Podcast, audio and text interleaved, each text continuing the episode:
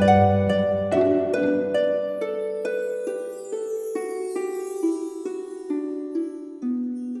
イルセラピーでバラ色の人生。宇宙とつながるミオラジオ。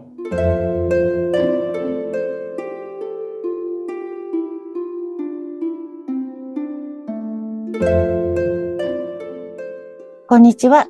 オイルセラピストのミオです。こんにちは、インタビュアーの山口智子です。あの、みおさん、以前にこの番組で、うん。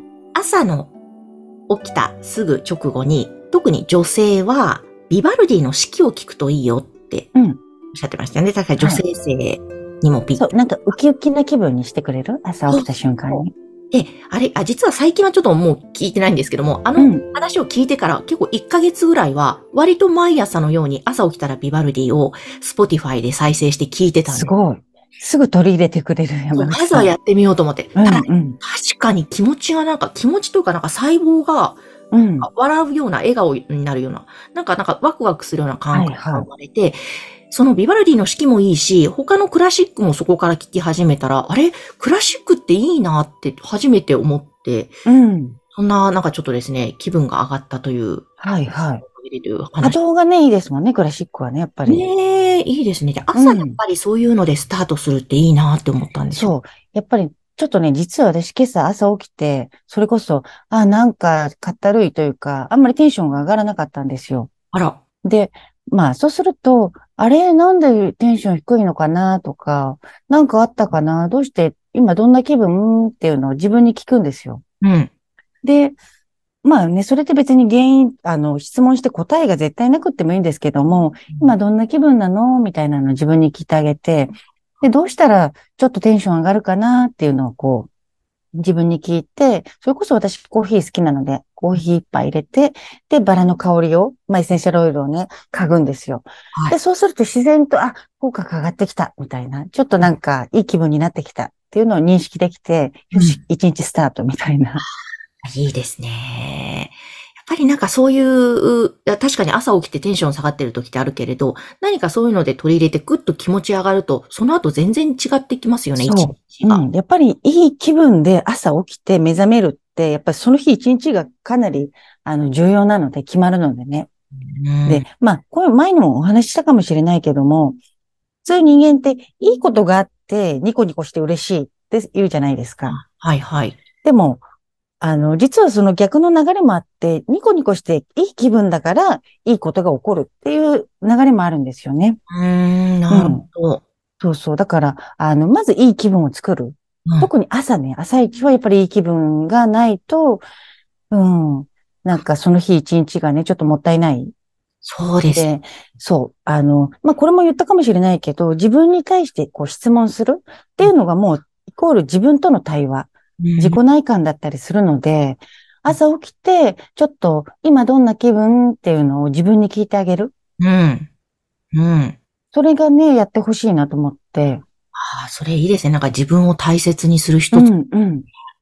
結局それってほら、自分を見つめることだし、自己対話大事ですよって言っても、皆さんどうやっていいかわかんないみたいな感じで、私はもう常に、あの、自分と話してるみたいな感じなので、もう自分で質問して自分で答えるみたいな。うんえな、なんでそんなことやってんのって自分に突っ込みが入って、いや、こうだからみたいな。ずっと対話してるんですよ。へえ、もうそれが当たり前になってる。そう、当たり前だったからちょっとわからなかったんですけど、やったことない人って常に自分の目の前で起こってることに対して、え、なんでとか、あの、人との対話の中で答えを見つけようとするんですけど、結局自分との対話の中でしかね、答えって見つけられないので、ですねもうまず朝起きた時に、今日どんな朝、どんな気分って自分に、あの、だから自分が友達に話しかけるように、ああ、そっか。え、ちょっとそれやろう。うん。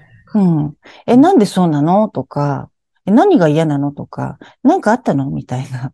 はいはいはい。いや、何にもないんだけど、なんか波動が下がったのかな？みたいな。いや、なんか、ちょっと体調悪かったかな？冷えたかな？とか、そんな風にやって、もう、あの、会話してるんですよ、自分といつも。へえ、へえ、なるほど。じゃあ、どうしたら、こう、気分上がるかな？とか、うん。コーヒー飲んでみる？みたいな、そんな感じ。そう。だからどうしたらそう自分の気分上がるかなとか、私って何が好きだっけとか、うん。で、私はね、あの、それこそ今朝、あの、まあ、コーヒーね、朝一杯入れるんですけども、うん。あ、コーヒー飲みたいなとか思って、コーヒー一杯入れて、で、バラの香り。まあ、自分がテンションた下がった時は必ずすぐバラの香りを私は嗅ぐんですよ。うん、うん。で、そうすると必ずやっぱりこう、口角が自然にヒューッと上がってくるので、ああ、なんかやっぱり、やっぱりいいな、みたいな。いいですね。うん。よくこの、その、何か落ち込んじゃった時に、まずは例えば空を見てみようとか、まずは口角上げてみよう。うん笑えなくてもまずやってみると脳がこう、楽しいことをたと感じ探すんですよね。ねえ、言いその。結果を探してくれるんで、だから原因と結果の方向あの、法則も、うんなんだろう。原因があったから結果。まあ大体そうですよね。何かこの結果になったのはこの原因があったからじゃないかって探すじゃないですか。はい。ビジネスでもね、どの原因がこの結果を生んだのかみたいな。でも実は逆で、あの、そう。結果が先なんですよね。すごい、それ結果が先っていうか、その原因となる、その楽しい気持ち、そっちが先で、だからいいこと、結果が起こる。うん、うん、うん、うん。そのもう、出来上がった気持ちが先にあって、こうん、こに向かってなんかう動い、勝手に体が動くとか、もう、うん、うん。今何かが起きるとかっていう。これでもね、日本人得意なはずなので、この感覚ってね。そうなんですか？そう、本来はそうでしたね。多分過去って、日本の昔だと結構この感覚でいた人多かったんじゃないですかね。でも、あの、予祝って、あらかじめ言わ、うん予祝っていうね、言葉もあるけど、そうですよね。そうそうそそうですよう。ね。うん。はあ、そうかだから。ほら、笑う角には服来たるって言って、服が来たから笑うんじゃなくって、笑ってるから服が来るわけじゃないですか。本当だ。っていうような日本語のいろんな表現の中にも多分ね、すごく入ってるんですよね。ああ、そっか、そうれ、ん。すごい大切かもですうね。ん。だから自分の、その、口角だけね、盛り上げ、上げるんじゃなくって、何をしてあげたら自然と口角が上がるかなって、ちょっと自分に問いかけてあげる。でうんすぐ答えはね、出なくてもいいんですよ。問いかけるだけでも、すごく自分っていうものに対して、こう、あの、目を向けてあげてることになるので、毎朝ね、一回聞いてあげるといいかもしれない。わあ、本当自分と一番のお友達になって会話するって、実はものすごい大切。